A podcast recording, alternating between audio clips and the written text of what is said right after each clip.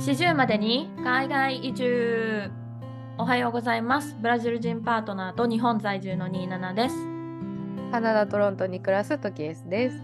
ポッドキャスト40までに海外移住では海外留学や国際結婚を得た27とトキエスが40代までに海外移住を目指して奮闘する姿を海外かぶれ要素たっぷりに毎週ご報告しています。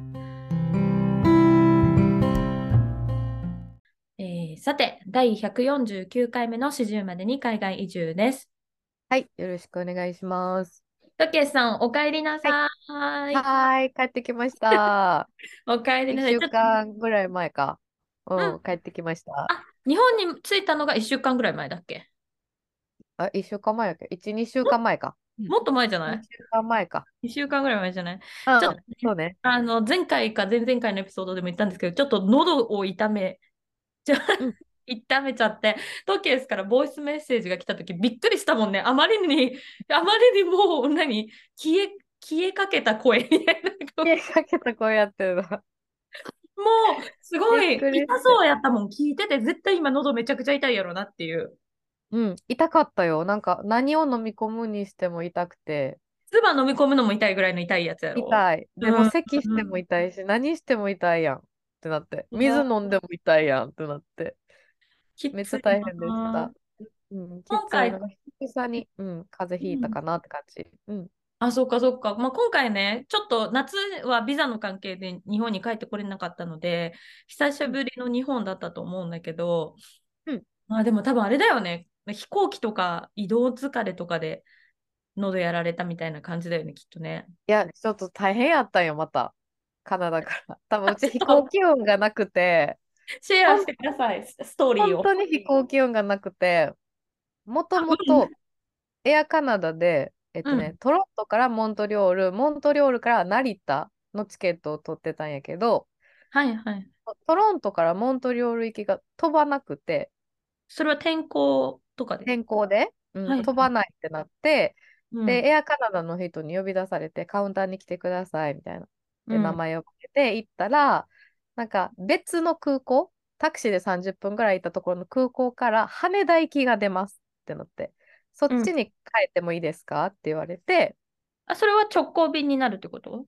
直行便になるあって言われて、うんで、でも、あともう1時間半後には出発するので、急いであの別の空港に行ってくださいみたいな感じで、うん。やだで、ね。なんかすい、すいませんでしたみたいな感じで、なんか30ドル分のうんなんかあの空港で使えるバウチャー、空港のレストランで使えるバウチャー、これでお昼でも食べてくださいみたいな感じで渡されて、あとタクシーの引換券はいはいはい、タクシーチケット。渡されて、そうそうそう。で、タクシー乗って行ってんやん。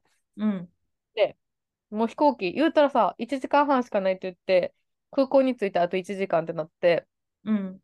で、空港のエアカナダのカウンターに行ったら、うん。なんかチェックイン締め切りましたって言われて、うん。え、でもお宅の会社からさっきこれもらったんですよ、みたいな。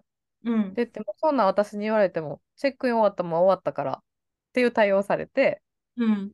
で、なんか載せれませんみたいな言われて、はいはいはい。で、いや、載せれませんも何も、お宅の会社からさっきこのチケットもらって、その別の空港からこっちに来たので、そんな無茶なこと言われてもこっちも困りますって言って、うん。でもなんかやっぱ向こうの人ってやっぱ態度がすごい悪いというか、なんか、そうだね。特にそういうカウンター業務してる人はもう自分のなんかことだけやるし、誰かからテイクオーバーして何かの案件をやるっていうのが極端にできないもんね。そうそうそう。で、それでさ、じゃあ、うん。で、私が、じゃあどうしたらいいんですかって、じゃあホテル手配してくださいとか、私も、うんなんかめっちゃ自分がクレーマーになった気分やったけど、クレーマーじゃだないよ。だ、そう、だだこねて、うん。え、じゃあもう私もこっから動きません。あ、なんか初めて、うん。こっから動きませんって言った。人に。で、そうそうそう。言って、そしたら、なんかちょっと待って、みたいなの言って、なんか電話うん。で荷物まだ預けれるかどうかみたいな。なんかはい荷物の預けるのがもう閉まったみたいな。うんうんうん。なるほどねまだ。預けれるかどうかみたいなの聞いて、行けるから、じゃあ行けるようになったから、みたいな感じで、いけるんかいってね。そう。で、なんか、え、どっちのカウンター行ったらいいんって言っても、もうめっちゃそっけなくて、うんえ、私が悪いみたいな。うんで、しかもさ、もうそんなこんなやってる間にさ、どんどんどんどん時間過ぎてさ、もうなんか、気づいたらさ、ボーディングタイムになってて、うーんえ、じゃあもうレストランでバウチャー使う時間もないやんってなって、うん。で、バウチャーの期限見たらなんか1週間ぐらいしか使えへんくって、おおじゃあ帰ってきた時も使えへんやんってなって、うん。なんか謎の寿司と謎のなんかプリングルスとなんか謎のコーヒー買って、あ無理やり買ったんだ。無理やり買って、でもううん。並んでる間にお寿司も頬張って、みたいな大変。めっちゃ大変やってさ、で、なんうん。か、なんでこんな飛行機運なんやろって毎回何かが起きるなと思って、確かにね。そうだよね。トキエスってなんか毎回なんかこう急に空港変えられたりとかなんかそう、そもそも自分が違う空港行っちゃったみたいなのがあったじゃないあったあった、そそうそう。なんか。でもなんか、あトラブルが起きやすいよね。向こうの責任の。う、そう、そうやね。だからなんか飛行機運ないなと思ってさ、うん。んで、なんか、あえっと、通路側の席、なんか3つ席並んでて通路側の席やってんけど、うんその横の2人のおばちゃんが、多分ベトナム系の人やって、はいはいはい。めっちゃトイレ行くねん。で、あー、毎回のいて、毎うん回なんか、トントンってやられて、トイレって言われて、ななんか寝られへんって感じだったね。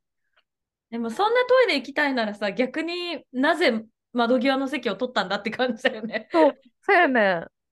で、なんか、通路側と真ん中取ってくれればさ、そうそうそいけるやんって思うんだけう、ど。そう、で、なんかさ、二人一緒に行ってくれたらいいやん。うん。一緒に行ってくれへんのよ。あ、別々なんだ。そう。だから毎回うちが立って、みたいな。で私がなんか眠たい時に多分一回、もう、みたいな感じで どいたから、うん後からなんか気使って、なんかガムみたいな。ガムいるかみたいな言ってきてんけど、うん、いやもう眠たい時にそのリフレッシュ系のガムいらんでと思って。確かに。余計目覚めちゃうよね。そうそう。で、だから一睡もできんくって、で、東京に着いて、で、次の日から速攻仕事やったから、うん。なんか、ドタバタドタバタってしてる間に、うん。なんか取材行ったり試写会行ったりでしたから、多分それで体調崩したのもあって、そうだね、きっと。そう、で、しかもすごい楽しみにしてた取材やったのに、うん。まさかの体調不良って最悪と思ってさ、でなんか目の前でなんかハリウッドスターととかがトークしてんのに、多分うち白目向いてたの、もそうだよね、きっと。う。疲れもあしんどすぎて。うん。時差もあったしな。そうだよね、時差ボケもきっとあっただろうし。うん。まあそんなこんなでドタバタして帰ってきて、うんで、まあ熱出てるけど、なんか、このために帰ってきてるみたいなのが大きいからさ、うん。なんか多分、体は疲れてんねんけど、脳みそが多分めっちゃテキパキしてるというか、これもやらな、これもやらなみたいな。うんうんうん。で、やっと何もなくなった日に、ドって疲れが出て、ああ、そうだったんだ。っていう感じで、で、1週間ぐらい前に地元に帰ってきたんやけど、うんうん。まあ、そっからもずっと咳とか、なんか鼻水とか出てて、あ、じゃあ、割と実家に帰ってからの方が、こう、なんかちょっと気持ちが落ち着いたから余計ちょっと表情が出て。そうそうそう。ただでもさ、悲しいことにさ、地元におる友達ってみんな子連れが多いから、うん。遊ぼうって言ってた、なんか予定とかも全部キャンセル？なんかうんお子さんにうつく移したくないみたいな気持ちが大きくて。そうね。だからめっちゃゴロゴロして、ベノムっていうウサギ飼ってるんですけど、ウサギとずっとゴロゴロしてる。あ、でも久々にてちゃんとうさぎちゃんとゆっくりできて。うん、めっちゃゆっくりしてっていう感じかな。そんな感じ。あそうか。ちなみに今回ね、あの、日本に帰ってきて一番最初に多分東京コミコン、東京コミックスコン、コミックコンベンション？コンベンションの取材に行ってたと思うんですけど、ど結構有名なハハリウッドの役者さんいっぱい来てたよね。来てた。クリストファー・ロイドとか来てて、うんうん。で、一緒に取材、二人で取材したんですけど、一人ベテランのあの先輩の方と、うん二人きりで取材して、で、そのベテランの あの方と、なんか話してて、なんかクリストファー・ロイドって私らが子供の時もおじいちゃんやったよねみたいな うんうんうん話になって、なんか年齢調べたら85歳とかへー85歳でわざわざ東京に来てファンのためになんかサイン会したりとか、うんうん。すごいなと思って。うーんうんなんか他にも、まあ、あの、ユアン・マクレガーとか、うんまあ、あの、スター・ウォーズに出てた人たちも来てたし、あとは、ベネディ、ベネディクト・カンバーバッチ、ドクター・ストレンジの人、だからマーベル俳優も結構来てて、で、今回のアンバサダーが新田真剣佑さんやったから、めっちゃ盛り上がってた。うん。すごい、じゃあお客さんもすごい、客入りもよくって感じでした？すごかった。めっちゃ大盛況っていう感じで。おー、すごいですね。そっか、うんなんかね、来年は行ってみたいなって思うんだけど、東京コミコうんうんうん。ン。うん。高いよ、でも、多分。そうなんだ、入場、入場料。入場とか、あとなんか規制が多分あったと思う。なんかこ、今年特になんか、規制あった気がする。何、何万人まで？みたいな。何名までみたいな。だから行きたいけど行けなかったみたいな人結構うんツイッターとかで見かけたかも。うん。そうなんだ、結構争奪戦なんだね、じゃあね。うん。でもなんかこう、俳優組合の人たちもようやくこう、いろんな活動ができるようになってよかったね。確かにそうね、そうね、プロモーションめっちゃしてたよ。そっかそっか。うんまあじゃあね、日本についてちょっと最初、早速結構バタバタしてたと思うんですけど、久々の日本どうですか、いや、もう、あったかい。あったかいき、それはあの、心があったかいそれともなんか物理的にうんテンパチャーがああ、ったかい、物理的にあった。どっちも どっちも。あったかいなって思う。なんか、そのうんトロントでいつも着てるコートがあるんやけど、まあ、それは置いてきて、なんか暖冬って聞いてたから、うんうんで、普通のめっちゃ軽いユニクロのダウン買って、で、それでなんか帰ってきたけど、それ着てても暑いから、うん。びっくりして、で、今日とか天気予報見てて、なんか年末年始15度になるみたいな。あったかいね。て、あったかーみたいな。トロントとか離れた時もマイナス行ってたと思う。マイナス5とか。確かにそれと比べたら全然違うかも。なんかまあ日本も、なんか日本海側がすごい雪降ったりとかしてたけど、でも多分あの太平洋側というかね、トケスの地元である神戸だったり、私岐阜出身なんですけど、全然、全然なんか雪の気配はない。まああの、まあ。岐阜は岐阜でもかなり南なので、あれでも寒い？そんなに、あ、でも夜中とかに0度とかマイナス1度とか行くぐらいで、日中は全然そこまで寒いって感じしないね。そう。うん。なんかうち、実家がさ、外より寒いのよな。あ、でもわかる私の実家もそう。隙間風みたいなのがなんか知らんけどめっちゃ寒くて、わかる、わかる。外に出たらあったかってなるっていう、なんか謎の状日が出て。てる分ね、暖かかったりするよね。わかるわかる。そうそうそう。でもまあ、日本帰ってきて、うん、そうね、なんか気温も暖かいし、あとやっぱり家族に会って、なんかこれ好きやったからこれ買ってきたでとか、うんうんなんかこれ食べとか、なんかやっぱみんな優しいから、なんかトロントの時ってなんかめっちゃ孤独やんとかすごい思ってたけど、その気持ちが一切ないっていう感じ。そうだね。そうだよね。そう。で、あと、お姉ちゃんが子供二人いて、で、なんかお姉ちゃんも体調崩してたから、あ、そうだったの。うん。ちょっとの間なんか子育て体験みたいなのをした？あ、そうなんだ。そうそうそう、なんか二人の子供見ながらカレー作るみたいなのやったんやけど、うん。でやっぱお母さんやってる人ほんますごいなと思う？めっちゃ大変。めっちゃ大変と思った。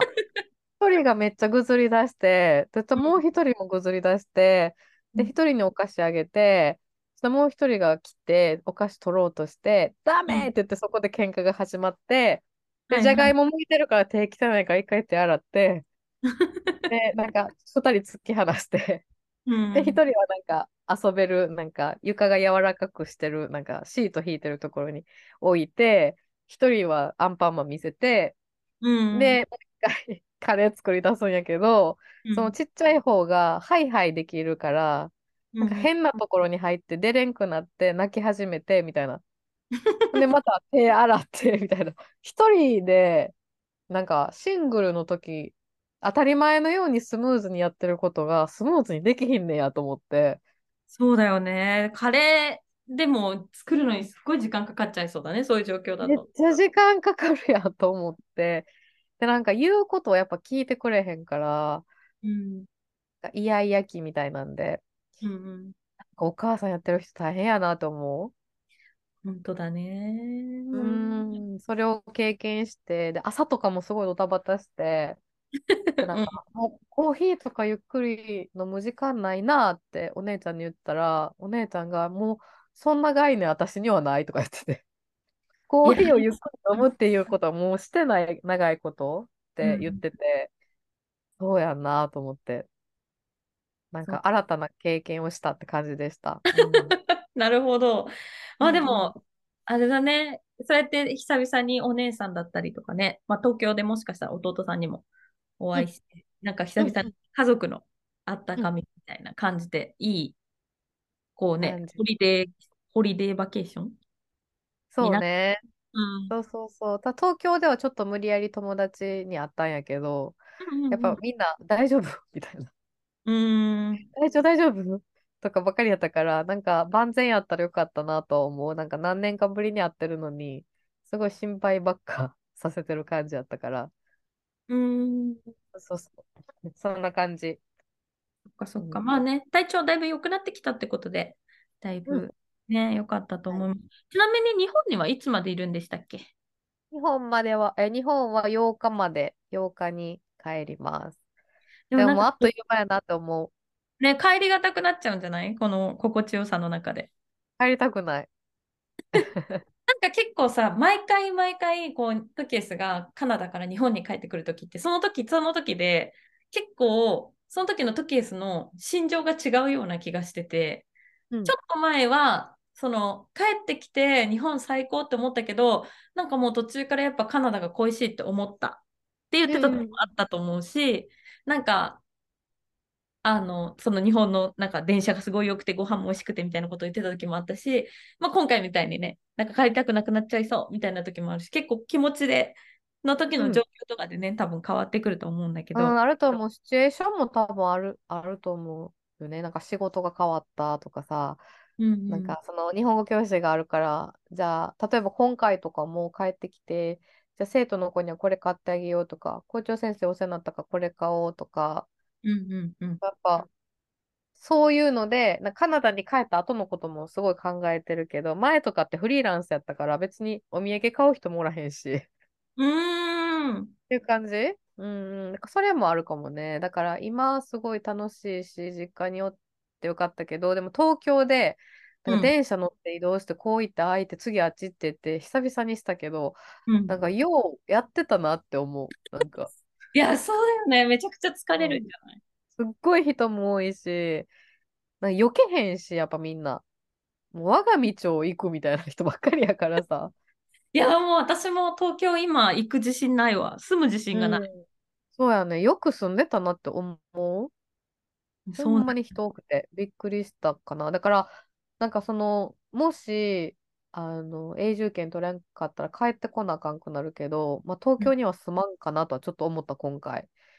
あそこは若い時やったから住めた場所やなっていうふうに今回感じたかな。ーあー、でもそれはすごいわかるかも。なんうか、ん。若いから時のあのエナ、エナジーがいっぱいある時だから楽しめることとか、アクティビティとか、なんかこう、が多いよね。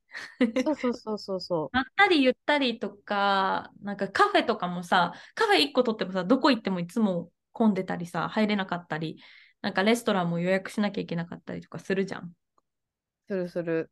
そうそう。まあ、そういうこと思うと、なんかやっぱだんだんね、こう年を重ねるうちに、こう、何を大事にするかとか、自分が何が好きかみたいなのが変わってきて、そうすると、ああ、東京じゃなくてもいいのかもってなるのかもしれないね。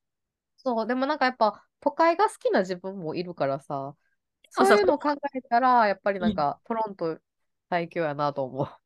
ああ、確かえ、に。でここまでも、人おらへん。んからさ。そうそうそう、都会やしな。うん。神戸都会だからさ、別に時あ、間、神戸？うん、そうね。うん。神戸の中心はいいと思う。私はね。どっちかっていうと、明石海峡大橋側やから、あ、そうなんだ。どんどん、そう、なんかちょっとヤンキー多くなってくるエリアやかそら。うなの？そうなんだ。まあでもさ、別にね、なんか、まあ、じもし、まあ、なんか、まあ、永住権は多分ほぼほぼ取れるとは思うんだけど、うんうん。でも、まあ、もし何かあってまた日本にしばらく住むってなった時に、別に実家が神戸とかだったりするとさ、まあ、その神戸の中心部に住むこともできるし、関あの関西圏ね、まあ、大阪とかさ、うん。そっちの方に住むこともできるじゃん。そうね、確かに。いだから、わかんないね。本当に5年後、10年後どういう生活してるかは。や、わからん、わからん、全然わからへん。ほ私も本当に分からへんなと思って、まあ、日う。うん。本に当面いたいと思ってるけどさ、なんかさ、あのーなんか最近さ、インスタとかさ、うん。そう YouTube とかでさ、なんか2025年7月問題みたいなのめっちゃ上がってくるのし、しなんかさ、そういうのない ?2024 年問題とか、2025年なんたら問題とか。それ何、何問題？それは。その2025年の7月のやつは、なんか結構スうん。ピリチュアルな話なんだけど、なんうん。かその、すごく昔、え80年代だか90年代とか覚えてないんだけど、昔に出た漫画で、私が見た未来みたいなタイトルの、あの、作品があるのね。かえーと、作者の方がたつ、ちょっとうる覚えなんですけど、辰木亮さんだったかなっていう、あれやんな、なんか女の人、うんカバーで抵抗やってるやつじゃない？そうそう、手がこう、は手が、手のひらが顔をちょっと覆い覆い隠してるみたいなー。うん。イラストの表紙の漫画で、で、その漫画の表紙に、ブワーってこう、その作者の方が見た夢の内容が書いてあるんだけど、それがまあ軒並み当たってて、特にその 3.、3.11東うん。日本大震災を予言してたりとかするみたいな。なるほど。で、それの流れで2025年の7月に、その未曾有の大災難が起きるって予言されてて、うんうん。で、それはその人だけじゃなくていろんな人が予言してるみたいな。ええー。でも今度は災害じゃなくて災難らしいのね。で。なんかそれが起きることで、なんか日本の3分の1だか2の人口がなくなって、なんか人々が昔の生活みたいに戻っていくみたいな、協力し合わないと生きていけないような生活になるみたいなことを、なんか予言してる YouTube とか、なんかそういうなんか都市伝説系のさ、YouTube とか私結構好きで見るから、うん。そういうのを見てると、え、怖いなって思って。確かにね、怖いよね。うんじゃあ2025年の6月ぐらいにブラジル帰るかとか。そう。そうそうって思って、なんか災難ってなんだろうと思って。確かにね。災害はさ、まあ、地震とかがあったじゃん。でもなんか水が関係してるらしいの。津波とかってことかそうってな。言ってる人もいるし、まあ、わかんないんですけど、でもなんか災難って言われるとさ、わかんないじゃん。そういうなんか戦争とかのさ、リスクもああるじゃん。なんか、んうんうん。ロシアとかに攻め込まれるのかしらとか思って。あ、めっちゃ怖いや。そう、だからそういうこと考えてちょっと怖いなって思ったっていう、まあどうでもいい話すみません確かに確かに。でもどう？なんか結構さ、なんか岐阜に住み始めて1年、一年ぐらい経った？そうだね、今年の頭にうん戻ってきて1年弱経って、今のこの家に住み始めて、まあ半年ちょっと経ったうんうんうん。じゃあ。半年ちょっと経ったってこと？は結構落ち着いてきてるやん。そうだね、生活自体はだいぶ落ち着いて、そうね。うんうんうん。まあだいぶうんうん。リズムがつかめてきたかなっていう感じではあるかな。たえ、だ、なんか心境が変わったりとか、そういうのあった？うーんとね、難しいんだけど、でもこれはブラジルにいた時も一緒なんだけど、多分私の問題もあるんだけど、なんかこう、地元に住んでることで言い、言いようのない孤独感があって、うん。っていうのはどのコミュニティにも所属していないし、まあ、極うん。端に友達がいないんですよ。うんうんうん。この帰ってき、日本に帰ってきてから、そまあ、特にパートナーがこっちに来てから、友達と呼べる人と会ったのって1回だけで、うん。しかもすあ1回か2回ぐらいだけで、で、そのうちの1回はその前言ったその日系のブラジル人のカップルの方がいて、と日本人の女性のカップルがいて、その方と私のパートナーを合わせるって目的で1回遊んでもらったんだけど、でそれ以外に、なんかこう誰かと遊んだりとか、連絡をまず取り合うっていうのがいないんだよね、相手が。うんうん。わかるわかる。そうそう。だからなんか、言いようのない孤独感みたいなのがあって、もちろんブラジルに行った時も、なんか、すごい日本の友達と離れちゃうなみたいな孤独感はあったんだけど、でもブラジルにいると、パートナーがやっぱりその、友達が結構、なんて言うんだろうね。浅く、うん浅くじゃない。深く狭いタイプで、ほとんどの友達が子供の時からの友達みたいな感じなの。あ、そうなんや。だから結構そこのコミュニティに入るとその人の奥さんとかその人の彼女とかと遊んだりすることも増えてきてたし私自身が自分でできた友達も何人かいてなんかブラジルにいた時の方がむしろなんか人と遊びに行ったりとか ハングアウトしてたなと思ってうんうん。そうなんかちょっとそこの孤独感はあるんだけどまあでもじゃあそれを解消しようと何か動いてるわけではないんだけど。うーん、まあでもう難しいよね。だって友達作るのってどうしたらいいかとかってわからんくない？じゃあそうなの何したらいいんやろって思うやん。そうなんですよ。うん。で、なんかまあそれこそオフィスワークとかしてれば職場の人で仲良くなった人とランチ行くとかそういうね、こともできたと思うんですけど、まあ、ひ一日中家で働いて 家にいて、で、どこか出かけるのにもパートナーがいるから、なんかこうね、難しいなって今思ってい確て。でもなんかその私の母が、なんて言うんですかね、ずっと、なん、うん、人付き合いをめっちゃする人だったの、私のお母さんって。うん、すごいね。うん。すごい、もう、ま、毎週のように、週に2個とか3個とか、なんかその、今日は何々会でランチとか、今日は何々会でどこどこ行くとか、今日はこのグループで、今回は今週末はこのグループで旅行に行くとか、そういうのがもうずっと毎週毎月入ってるようなタイプの人だったのね。でも、なんか、心の底から何でも打ち明けられる親友たちかって言われるとそういう感じでなかったの。割と浅く広く、で、なんか結構やっぱりママ友とかとかでつながった人たちだったんだよね、お母さんに。はいはい。うん。なんか子供の時からの親友とかではない感じ。まあ、特にお母さんの世代ってさ、あの、結婚して自分の地元を離れちゃったらさ、その当時携帯もなかっただろうし、なかなかこう、連絡取り合うのが難しいみたいな世代じゃん。まあ、はいまあ65とかなんだけど、うちの母。66。そうだから多分そういうのができなくて、多分子供の時からの友達っていうよりは多分大人になってからそのママ友とかでできた友達って、それで付き合ってたんだけど、その、ふ深い付き合いじゃなかった？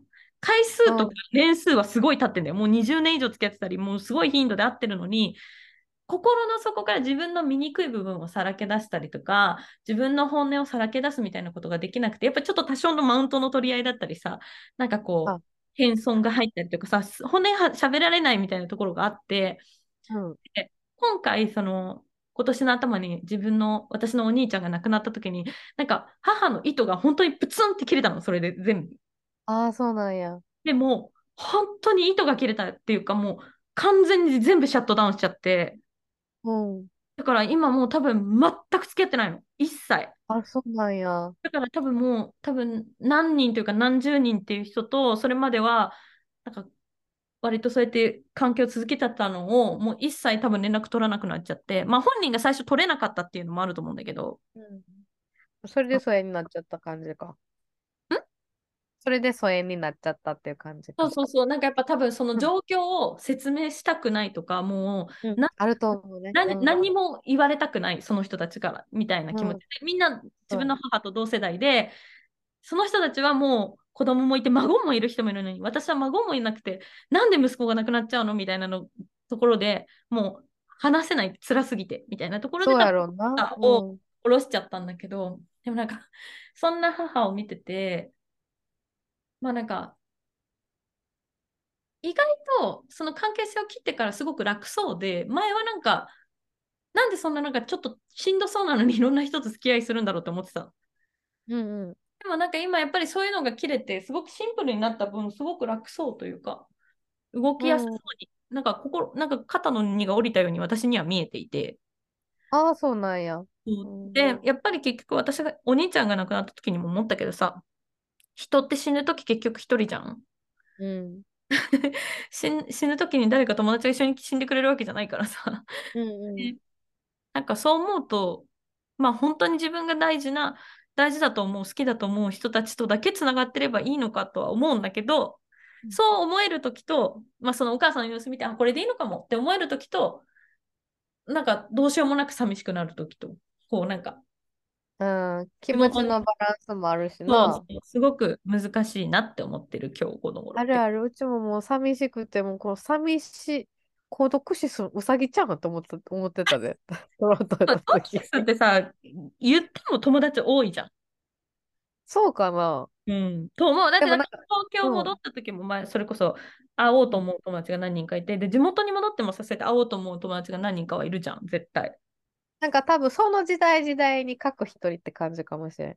幼稚園の時に一人だけずっとつながってる子がいて、うんうんうんで、高校の時に、高校の時も友達募らなかったけど、一人だけつながってて、うんうんとか。で、でも何人かつながってたけど、で、なんかその飲み会とかも誘われて行ったりするけど、なんかやっぱり、そのなんか、なんていうの、ライフステージが変わっていって、全然違う人生を歩んでたりすると、まだ話がまず合わんし、うん。自分の話しようと思わへんねんけど、全くさ、なんかライフステージが変わって全然違う道歩んでても、お互いのことでさ、例えば、今私こんな子育てしてこうやねんって言って、あ、私今トロントでこんなんしてんねんって言って、お互いがさ、あそうなんや、そうなんやって話し合える関係じゃないとやっぱ続いていかんくってさ。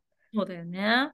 そうそう、なんか一人が、例えば、なんか、あの、え、まだ結婚せえへんのとか言い出してきたら、うん。なんか、崩崩れるって言ったら変やけど、なんか、うんうん。応援されてるんじゃなくて、なんか、なんでこの人こんなことしてるんやろっていう目で見、見られてるな、みたいなのが分かったりすると、連絡せんくなっちゃうね、うちも。いや、わかるわかる。なんかそう、それどうなのみたいなさ、なんか。私も時やっぱ海外に住んで自分の価値観が変わったじゃん。うん。だからさ、例えば私も初対面の人に、あお子さん、お子さんいるんですか？とかってもう今は絶対聞かないうんうんうん。自分が子供欲しくてもなかなかできないとか、流産した経験とかそういうのを思って、そういう人が言わないだけでいっぱいいるって今はわかるから、で、うん海外でじゃあそういう質問、初対面の人にするかってあんまりないじゃん。うん、おらんおらん。そうっていうのあるけど、なんか今年そのパートナーのコミュニティを広げてあげようと思って、地元のなんかバスケサークルみたいなのにパートナーを連れてったんだけど、うんうん。この、まあ、主催をしてる方がお子さんいらっしゃる方で、うんで、そのお子さんたちはすごい可愛かったので、私ずっと遊んでたんだね、みんながゲームしてる間、私はババスケできないから。そして、うん。うんなんかまあ、本当に悪気なく、あ、お子さんいらっしゃらないんですか？みたいな感じ、お子さんは？みたいな感じで聞かれて、なんか、別に普通の質問なのに、なんか、いや、いない、え あの、あー欲しいんですけどね、みたいな感じはその時したんだけど、後からじわじわ来るっていうかさ、わかるわかる。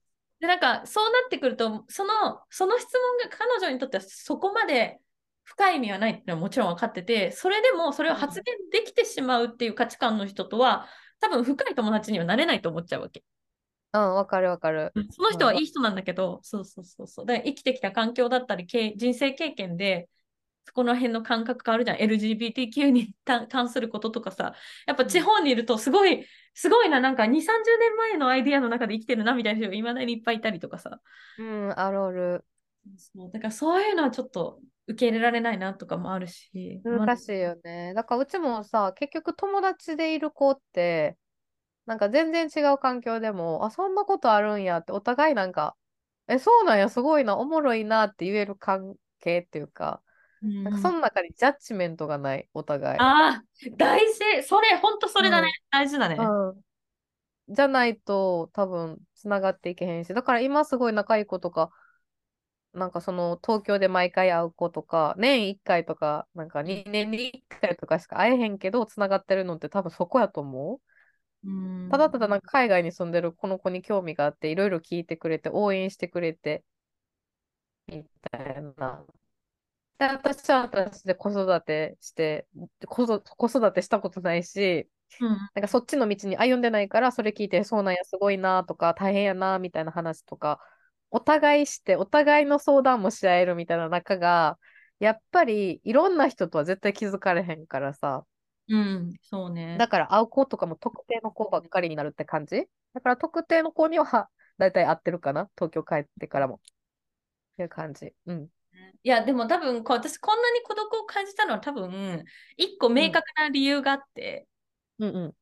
過去2回のポッドキャストを多分一人でやって、あの、うんトキエと会話を普段はさ、週に1回するじゃん。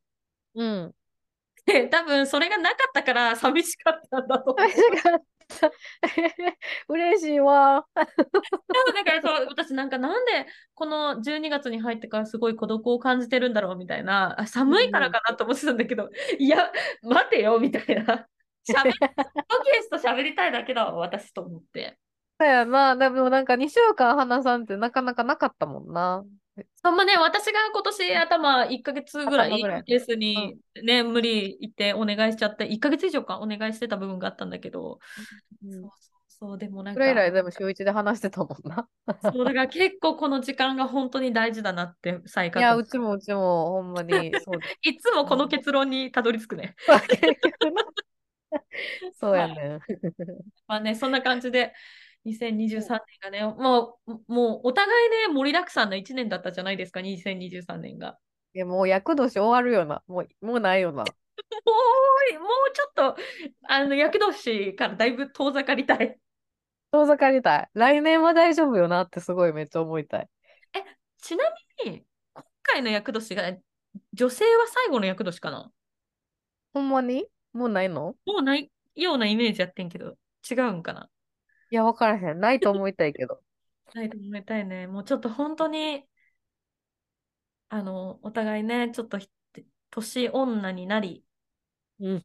あの、2024年はちょっとこう、さ大作界を抜けて、なんかこう、ちょっといいことばっかりある一年がいいなと思ってるんですけど、本当に。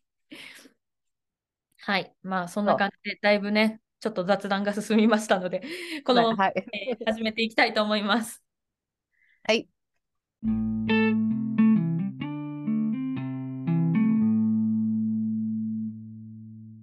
海外かぶれなミドサー女子が伝える今週の海外ニュース。このコーナーでは日本のメディアではあまり取り扱われない海外ニュースから今の世界の動きをウォッチしていきます。えー今週はトキエさんが選んでくれたニュースですかね？はい。えっと、今週は、うんあの、もう2023年も終わりということで、そうですね。早い。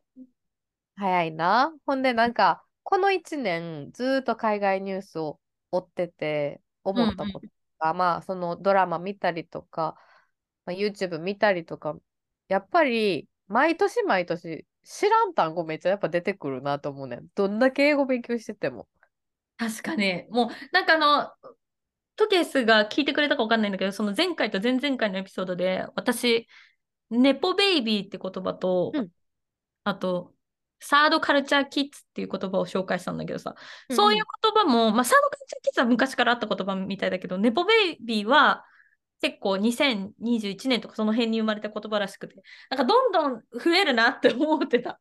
ほんまにそうやねうんん。で、なんか、で、これ、なんか2023年って、なんかどういうワードが流行ったんやろな、みたいなはい。感じで、まあちょっとググったので、まあそれを紹介できたらなとは思うんですけど、はい、トケスが選んでくれた記事が People Fir- First Content っていうウェブサイトで、これ、Seven new words added on added to the dic- dictionary in 2023うん。書いてますで、ね。これ、でも、なんか見てみると、結構前から使われてるのもあって、うんうんうん。まあでも多分2023年に使われることが多くなった単語やと思うので、まあこれを今回ご紹介できたらと思うんですけど、7つあります。はい。えっと、こはいの、えっと、トップセブンセブンスラング、スラングワーズ that are ma Merriam Webster approved って書いてあって、7つの新しくあ、えー辞書にの載せた言葉があるらしいんですけど、ちょっとはい私、この7つの中でよくみ、うん一番よく耳にするのはクリンジかな。クリンジよく使うよね。で、このクリンジっていうのが、うん。なんか、まあ、しゃがむとか、なんか、恐れを感じるみたいな動詞で使われることが、多分もともとうんうん。の使い方やねんけど、形容詞ですごい使われてて、まあ、痛いとか、引くとか、めっちゃはずいみたいな感じで使われる。なんか、ドン引きみたいなニュアンスってことだよね。そうそう、ドン引きとか、わ、うん引くわ、めっちゃ痛いやんとか、うんうんうんまあ、そういう感じで使われる。例えば、Mom's dance moves are so cringe とかいうふうに使うってこの記事には書いてあって、はいで、まあ、はい他のも紹介すると、ICYMI。ICYMI。うん、これ全部大文字で、で、これは in case you missed it っていうう、なんかもしあなたが見逃した時のためにみたいな。はいはいはいはい。でこれはメール、テキスト、ブログ記事でよく使われてるということで、これがまあ2023年の、えっと、トップ7に入ってるけども、これでも結構前から使われてるかなっていうのがあ。確かに ICYMI はうん見たことあるかもしれない。でも確かにそうだ。ね。あの、こう、テキストっていうか、文章で見るって感じだね。そうそうそうそうそう。ねそうなんですよ。で、次が、えっと、うんえっと、マクガイバーっていう、え、これ、マクガイガイバー。ガうん、イバーマクガイバーっていうのがあって、えこれねもともとは、えっとね、1980年代にアメリカで放送されたドラマがあって、えっとね、放題が、冒険野郎マクガイバーっていう。うん、の放題だな。で、このドラマが、その主人公がこのマクガイバーっていう人で、はいはい。で、彼はなんか銃がめっちゃ嫌いみたいな主人公やねんけど、はいはい。でなんか様々な事件を解決するのに、なんか身近な日用品とか、うんあとは、えっと、あれなんていうんやっけ、スイスアーミーナイフか。なんかいろんな機能がついてるナイフあるやんか。なんかこう、ちっちゃいんだけど、そこの1個の中になんかスクリュードライバーがついてて、あナイフがついてて、ハサミがついててみたいな、こう、折りたたんで1個の機能、1個になるいっぱい使えるみたいなやつね。そうそうそう。で、これ、そういうのを使って、まあ、事件とかを解決していくみたいなドラマやってんけど、なんかこのドラマの中で、なんか私がめっちゃおもろかったのが、なんかチョコバー、うんチョコレートのバーで、なんか強力な酸の流出を防いだり、なんか風邪薬のカプセルで、なんか手榴弾作ったりしてってんて。へえだからなんかそういう感じで、なんかなんていうんやろ。えーっと、手当たり次第、うん。なんか、巧みに物を使って、どうしようもなく危険な状況を、なんか、克服する。みたいな感じで使われてるのが、このマクガイバー。えー、面白い。この言葉はすごい、私全然聞いたことなかったかも。そう、うちもこれ、今回この記事で初めて見て、で、もともとのドラマ調べてみたらちょっとおもろかったから。本当だね。ここになんか文章の中に書いてあるね。なんかどうやってこのマクガイバーを使うかっていうと、Looks like we, we will need to MacGyver our way out of this. みそうたいなそうそ使われるんだ。う。うん、なんかマクガイバーで、なんかこれを切り抜ける必要があるね、みたいな感じはい。の使い方になるそうです。なるほでど。はい。で、3つ目はさっき言ったクリンジ。うん、これめちゃくちゃソーシャルメディアで見るよね、クリンジ。めっちゃ見る。みたいな。うんうんうん。なんかクリンジモーメントとか、なんかあのまとめられてたりとかもする？すごいね、若い人が使ってるイメージがあるかも、クリンジって。確かに。うち多分この言葉知ったんって、ピューディーパイやったと思う。ピューディーパイがめっちゃ使ってて、何クリンジってって思って。調べたと思う。うんうんうん。こう、ウィーラードとクリンジが似たような場面で出てくるなっていう印象だったの。なんてなんて？あのウィーラードうんうんうん。とクリンジが似たような場面でち出てくるけど、なんか若干ニュアンス違うなっていう印象だったんだけど、うんうん、そうやな。なんか、ウィアードってなんか変みたいな。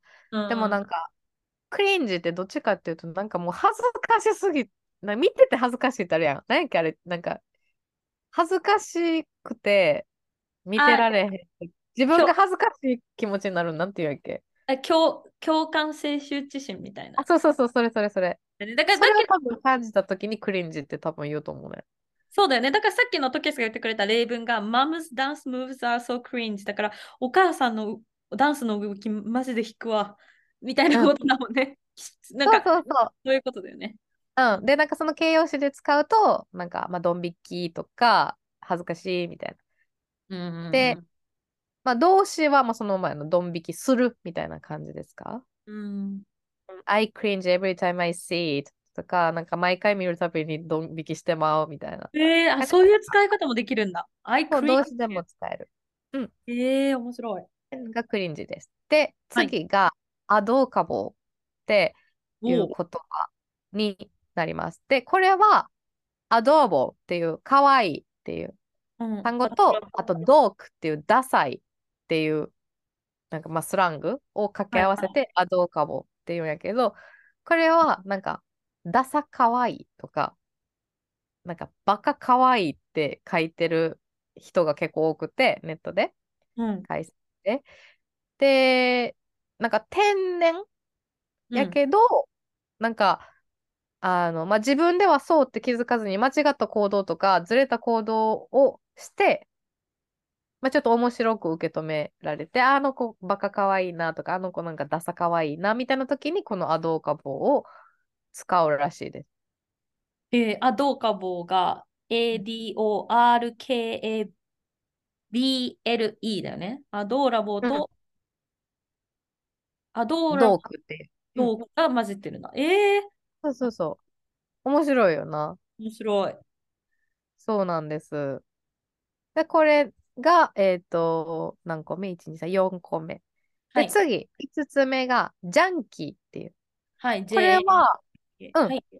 はい、JANKY で、もともとは KY JNKY うんうん。だったものが変化したもので、多分意味は多分一緒？なんか質が高くないみたいな時に使う。んなんか、質悪みたいな時に使う？うんうんっていう感じかな。日本でもジャンク品とか言ったりするもんね。うんそうそうそうそう。意味合い的には一緒だけど、それがちょっとジャンクだったのがジャンキーになったってこと？そうそうそう、ジャンキー。へえで、まあ、ここに例文、この記事の中にある例文は、うん。どこや？あ、that website is so junky. うんだから形容詞で使うね。っていう感じです。なるほど。これがうん5つ目ですね。で、その次が sus で sus。はい。で、これは suspicious の言葉の短縮した形。ああ、そうなんだ。そう。で、えっと、Among Us っていうゲーム知ってる ?27。ああ、き見たことあると思う、多分。はいなんか、宇宙、宇宙船にみんなわーって行って、はいはいはい。見た、見た。あの、ゲーム実況は見たことあるかも。ある？で、なんかその宇宙船からなんか脱出せなあかんねんけど、うんうん。中に一人、なんか殺人犯がいるみたいな。なんか人狼ゲームじゃないけど、そうだよね。人狼ゲームで、えっと、なんかある時暗くなって一人亡くなって、みんなで犯人が誰か決めてみたいなやつだそう、会議して、みたいな。はいはいはいその Among Us で使われるようになったらしい。その指すっていう言葉。へえ。うん、そうそうそう。で、なんか怪しい人物とか、まあ、あの、suspicious と同じ使い方でうん指すっていうのを使うらしいです。うんうんうん。で、最後が eat っていう y-e-e-t。はい、いいと。そうで、これ多分、あの、人によって発音の仕方違う。なんか、このポッドキャストの前にどうやって発音するんやろうと思って、うんなんか YouTube で、なんか eat って言ってる人見見たんやけど、なんか yate って言ってる人もいる。あ、で、そう eat っなて言ってる人もいる。なんか多分、テンションによって違う？で、これって、なんかイエーイと一緒になんかすげえみたいな、最高みたいな。驚いたりとか、興奮してる時とかに使う言葉。なるほど。うん。で、なんか動詞で使う場合は、なんか力任せに投げるとか、投げられたものを全く意味、えー全く気にしないっていう意味になるらしいです。なるほどですね。うん。だから動詞として使う人もいるっていう。へえ。ああ、そうそうそう。で、まあ、この、イートに似てんねんけど、なんかうち、その週一で教えてる、なんか、あの、カナダの、あの、アジア系のカナダ人のご家族のお家の子供たち、だからもうティーンエイジャーの子たちって、なんか正解したら、ヤッピーっていうね。いや、なんかちょっと心なしか懐かしい響き。なんか、ヤッピーってめっちゃ言うねん。で、このイートの、なんか、に似ている表現みたいなの一覧があってんけど、そこにヤッピーってあありました。あ、そうなんだ。だから本当にイエーイの進化系だそうね。本そうそうそう。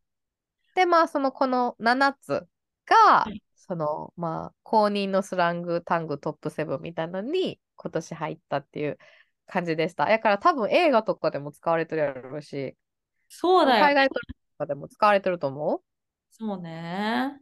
ううん。いや、面白い記事ですね。これちょっとあの概要欄に貼っておくので、興味のある方見て、ぜひ見ていただきたいんですが、I ICYMI、マク、ママックガイバー、MACGYVER、クリンジ、CRINGE、アドーカボー、ADORKABLE、ジャンキー、JANKY、サス、SUS、yet、E とか、YEE と。面白い。はでも日本。もさ、あるじゃん。いろいろ新しい言葉。蛙化現象やろ？カエル化現象とか。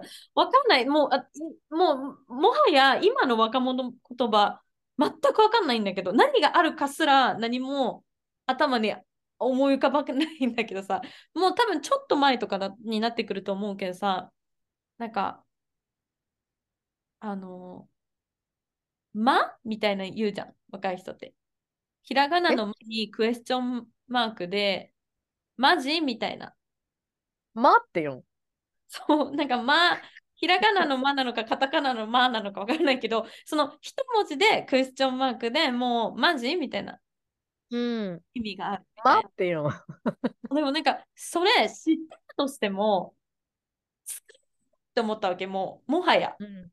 うん。もしかしたらこのセブンワードの中で、まあ、さそれこそさっきのヤッピーとかは、多分私が使ったらすごく変に聞こえるんだろうなと思う。そうやな、若者の言葉みたいなのもあるかもしれへん。うん、スラングやから。で、なんか結構、あの私のそのカナディアンの友達とも話してて思うんだけど、そのカナディアンの友達の旦那さんの方が高校の先生なのね。うんうん。だから比較。的その彼が発する言葉が若者言葉なの。やっぱ生徒にインフルエンスされて、結構うん聞いたことない若者言葉を使うって言ってて、奥さんの方が言葉だけがもう年齢と噛み合ってないとか言って、めちゃくちゃ言ってたから、やっぱそういう感覚ってやっぱ英語圏にもあるんだなと思って。あれやろうね。そう、他にはどんでなこと若い子と話してたら全然意味わからへんもん。いや、もう多分私10代のこと話すっていう経験がないからさ、今どんな言葉があるんだろうね、若者言葉。いつもなんかハテナが多分上に出てるうちは。いや、そうだよね。あ、えちょっと待って。今、じゃあ、ちょうおど、日本で流行ってる若者の言葉？そうですね。あこれちょっと、ちょっと古いんで、2023年4月の記事なんで、うんもうちょっと若い人からしたら、もうそんな昔のことって言われちゃうかもしれないんだけど、えっと、ここに9つのワードが出てきました。え、これもう、はいもはや読みがわからんぞ。なんて読むんだろう？なんて読むんやろはお、こ、はお。えっと、い、1個目が、はおはお。はう。お。ハオハオって読む違う、ごごめん、これでハオって読むらしい。と、書き方、か、字体としては好きっていう字。あの、女の子に子供の子で好きっていう字に、カタカナでハオって書いてあって、これで全部3文字でハオって読むみたいです。な、好きいらんや。好きいらんでもハオだけ、ハオだけでいいと思う。だから好きとハオで、と、ハオがもともと中国語の好きっていう意味に、あにハオちゃうあか。そういうことだよね。ワイニーの方か。そうだね、そうだね。だから、好きっていう字とカタカナのハオを連続して書くと二重表現になっちゃうんだけど、それでハオって読むみたい。で、派生した言葉でハオイとかあるらしい。ハオイ？推しの新曲えの MV が、た MV がかっこよすぎて歯を。わかる？ほんと歯多いよね？って。活用。えー これはちょっと全然知らない。二つ目、てーてこれ待って、発音違う可能性あるよね。てーてー？イントネーションな。そう、てーてー？そうなんだ。文字としてはひらがなでてーてーって書いてあるんですけど、絵がちっちゃい絵、あの昔の平成のギャル文字じゃないですけど、普通の手にちっちゃい絵、普通の手にちっちゃい絵って書いてあります。で、えっと、すいません、ちなみに記事元言ってなかったかな？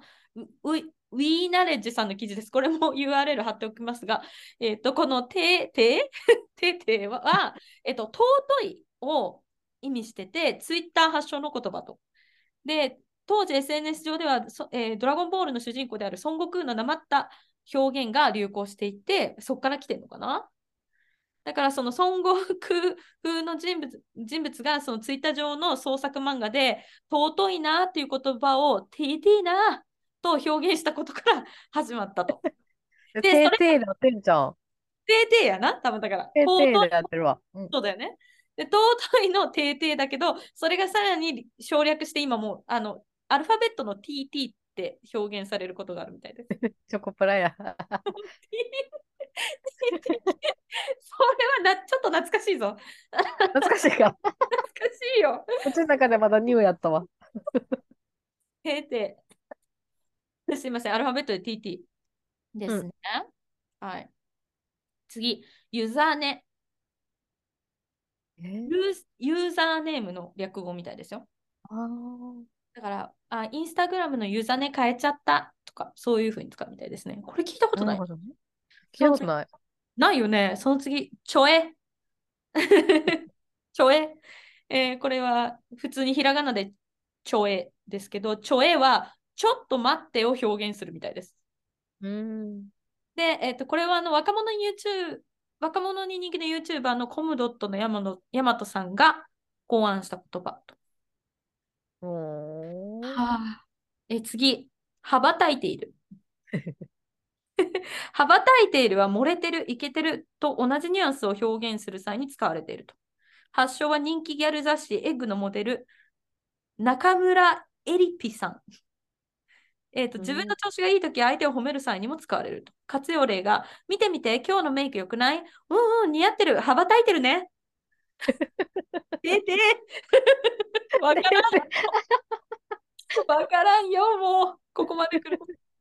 え、次の言葉。あ、これかも。限界オタク。限界オタクって聞いたことあることない初めて聞いた、限界オタク。限界うんは普通にあの、限るに、界隈の界で限界ですね、普通の。で、オタクはカタカナで書いてますが、限界オタクはもともと推し、自分の推しが好きすぎて、自分の言動や行動が気持ち悪い、痛々しいオタクなど、ネガティブな意味で使われてた言葉だけど、最近では好きすぎるゆえに表現力や語彙力が限界になったオタクという、えーポジティブな意味でも使われることが多いと。そう、これで言うとね、うん。トケースって自分が10代の時カトゥーンとか好きだった？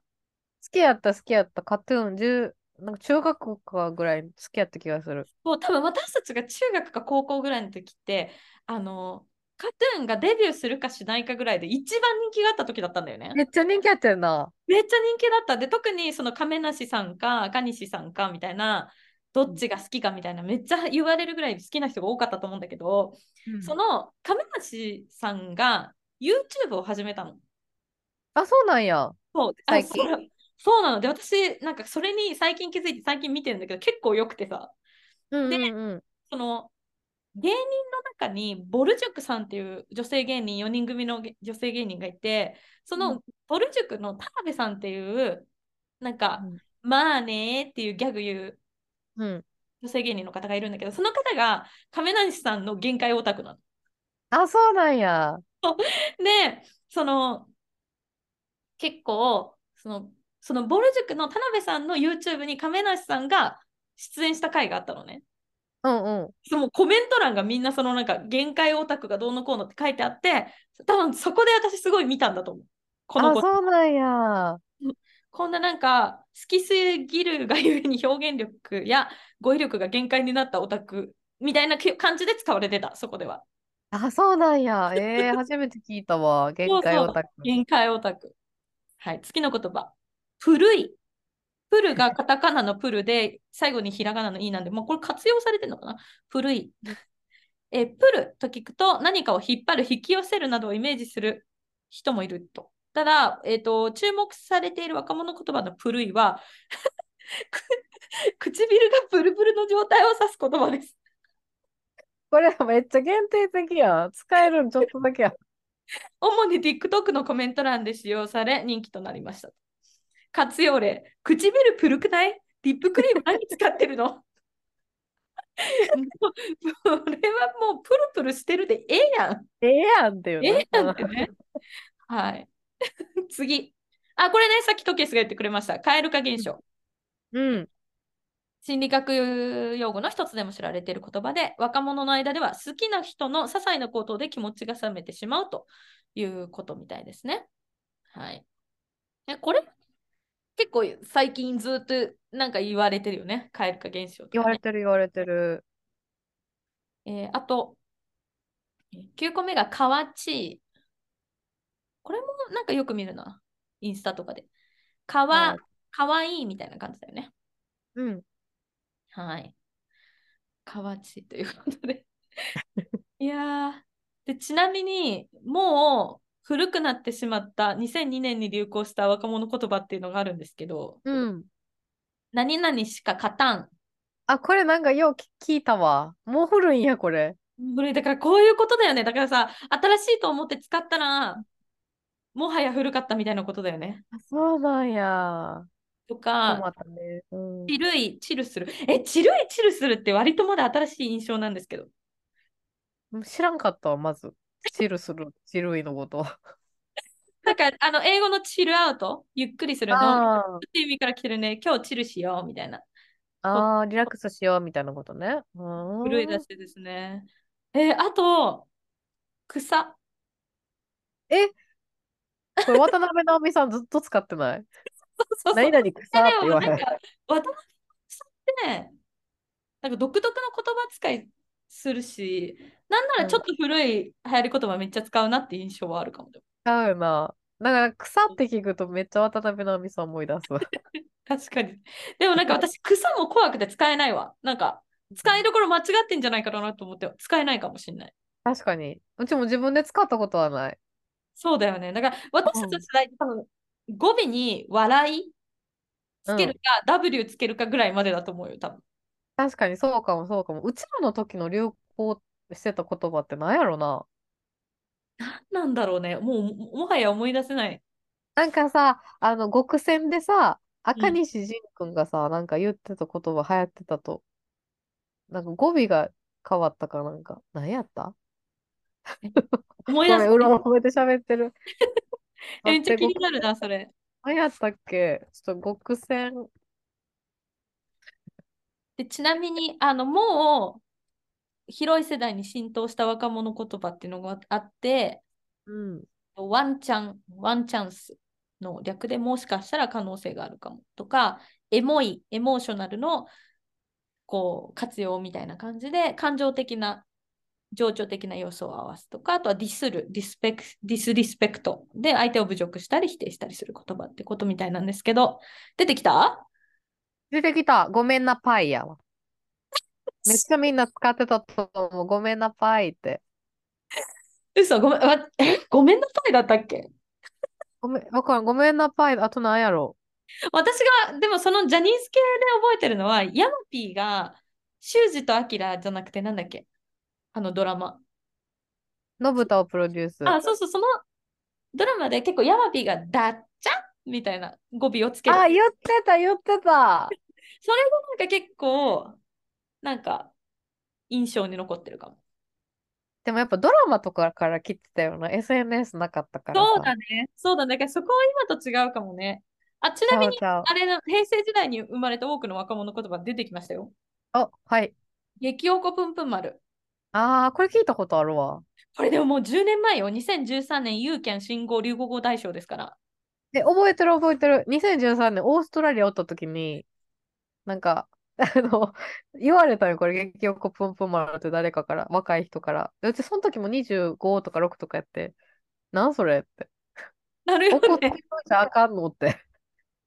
長なってないって言って、言った会話した覚えてる。そうね、そうね。でも、激おこって確かに、なんか、若作りしてるおじさんがいまだに言ってる印象はある。激おこだよとか言って言ってるおじさん、50代ぐらいのおじさんいるよねっていう。やば。それこそクリンジやな。That's so cringe. That's so cringe.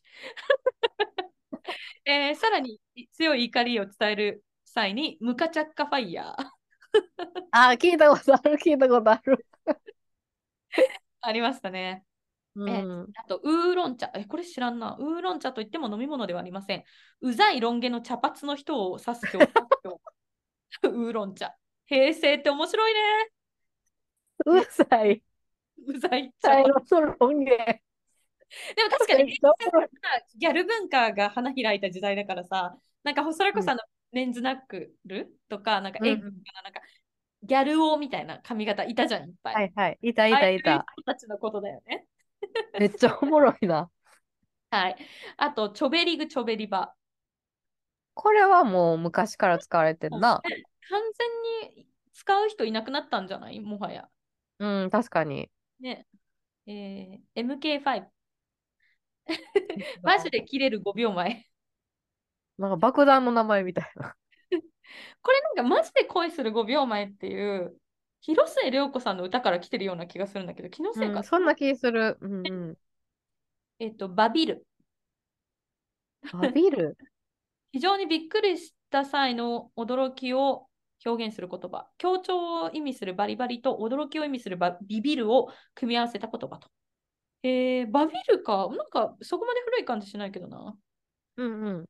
はい、ますね。ちょっと世代感あるね。でも何々したらしか勝たんとか、ちるいとかさ、草とか。えー、もうそれ古いんやな。ちょっともう本当だから、それが古いことに気づけない可能性があるから使えないのよ。うん、使えへん。無理。最近私すごい気になってるのがさ、私たち世代ってさ、超って言葉めっちゃ使うやん。うん、使う使う。私たちがもうちょっと上の世代の人たちって超ムカついたんだけどとか超美味しいんだけどこれとか多分超って使うんだけど若い人が超って使ってるところあんまり見たことないなと思うわけ。なんて言うんやろう。わかんない。でもだからなんとなく最近若い人と話すときになんか超って言葉を使わないようにしなきゃってなんか意識しちゃって。頑張ってんね。なんかとてもとってもみたいな。急に国語の先生みたいになっちゃうのよ。とても美味しい。みたいな。そう気にしすぎても教科書に戻るみたいな感じよ。わかるわかる。めっちゃわかるよ。はい。まあそんな感じでね、皆さんに日本語でも英語でも新しい言葉が常に生み出されてるっていう話ですね。はい、そうです。2024年はどんな言葉が生まれるんでしょうか。2024年、どうだろうね。どんな言葉が生まれるんだろうか。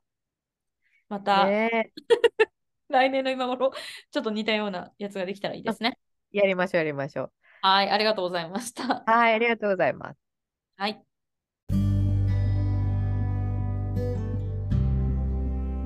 映画ライタートケースによるおすすめ映画紹介。このコーナーでは映画ライターである私とケースが独断と偏見によるおすすめ映画についてご紹介していきます。お願いしますはい、今回はもう私のもう推しの推し映画、てか推しが出てる映画。満を持しすぎている。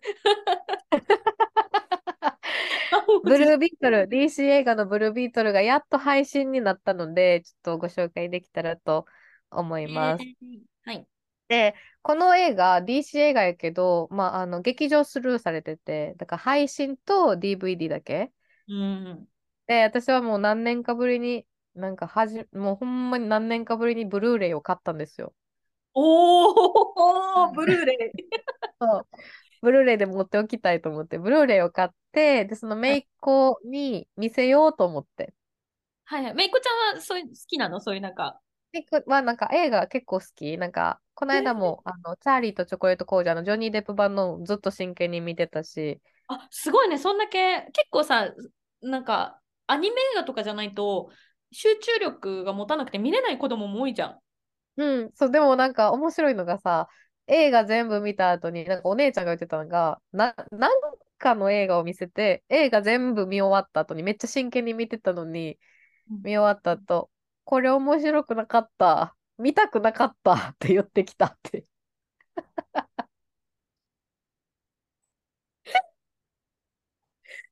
ちゃんと我慢して偉いよな。偉い、偉い、でもさ、偉いもんで、トケースの血流れてるんちゃう？あの、なんかさ、ちゃんと最後まで見てからじゃないと 批評はしてはいけないというか。そうかもしれない。ちゃんとしてはるわ。ちっちゃいのに。で、今回このブルーレイ買って見せようと思ったらさ、まさかのさ、吹き替え版も制作されてなくて、字幕だけっていう。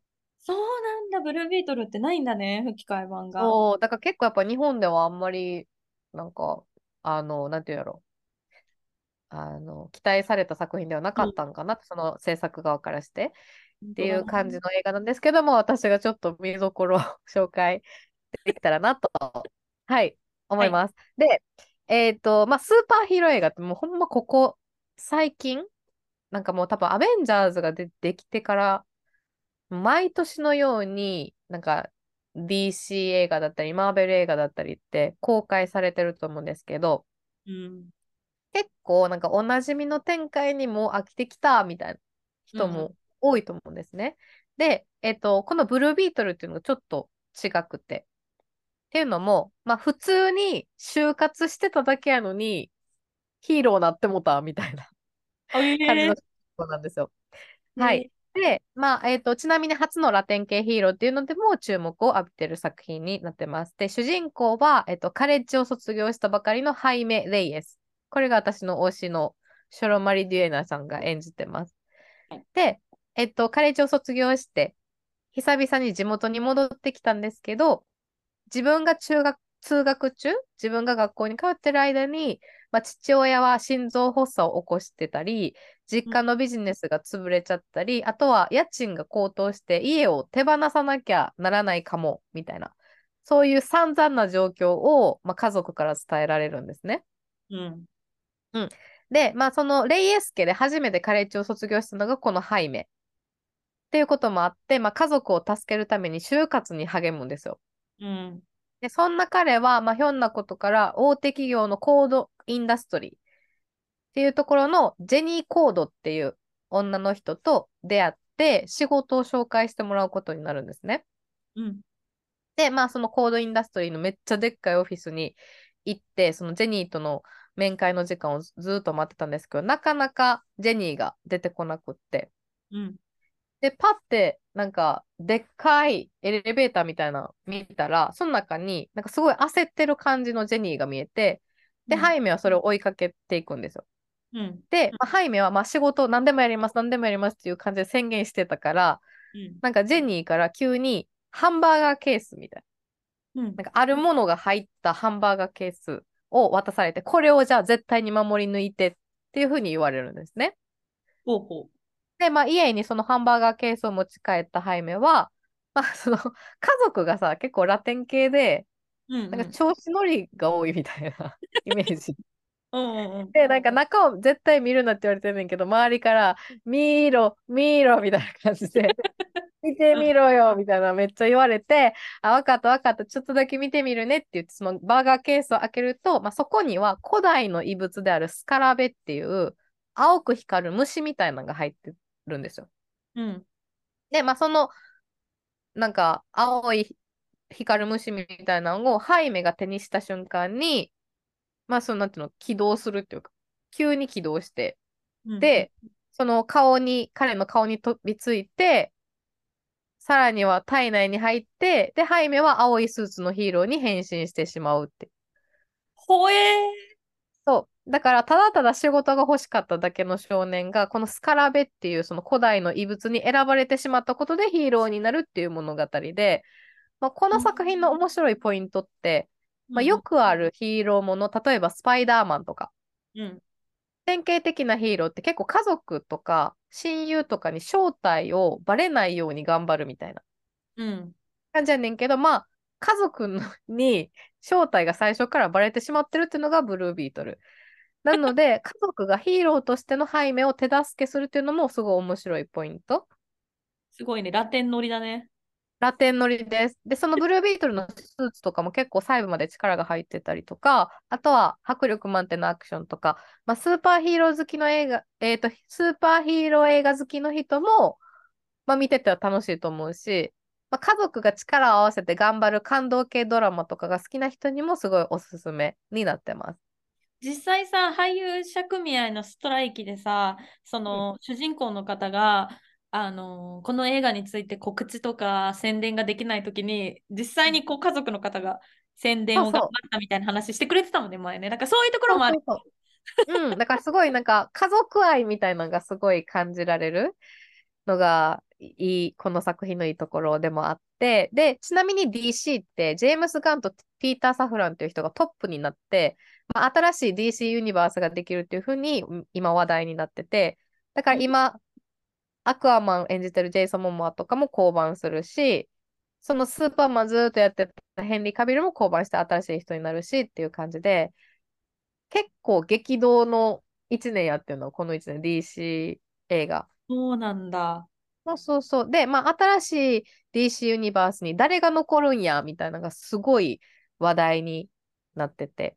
まあ、うん。残念ながらそのヘンリー・カビルとかは残らないことになった、なっちゃったんですけど、まあ、このショロ演じるブルービートルは、えっと、ジェームス・ガン監督が以前 SNS で、あの、彼は新しいユニバースに参加するよっていうことを認めてたので、まあ、今後、まあ、何らかの形で DC 映画で、まあ、ブルービートルが戻ってくる可能性もすごいたくさんあるので、まあ、新しい DC ユニバース、まあ、せっかく新しくなったから最初から追いたいなみたいな人にも、まあ、今のうちに見ておくことをお勧めしたいなって思います。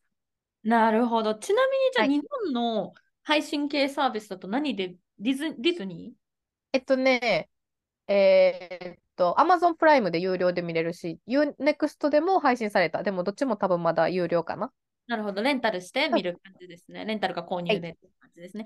なるほど。じゃあ、まあちょっと来年以降ね、その DC コミックスのそのヒヒーローたちがどうなっていくかっていうところも含めて、あの、注目できる作品なので、ぜひ興味ある方、ブルービートル、あの、トキエスの採用しが出ておりますので、ぜひチェックしてみてくださいはい。はい、ということで今週の始終までに海外中はここまで。感想、質問、ご意見はインスタグラムのアカウント、あと27とケースにて受け付けております。フォローの上、ぜひチェックしてみてください。はい。ぜひよろしくお願いします。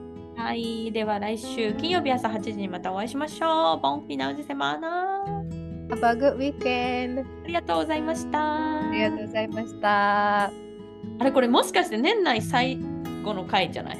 あ、良いお年を。え、そうだよね。ごめんなさい。そうだと思うので、良いお年を皆さん。来年もよろしくお願いします。良いおお年を。願いします。収録最後まで気づかへっていうね。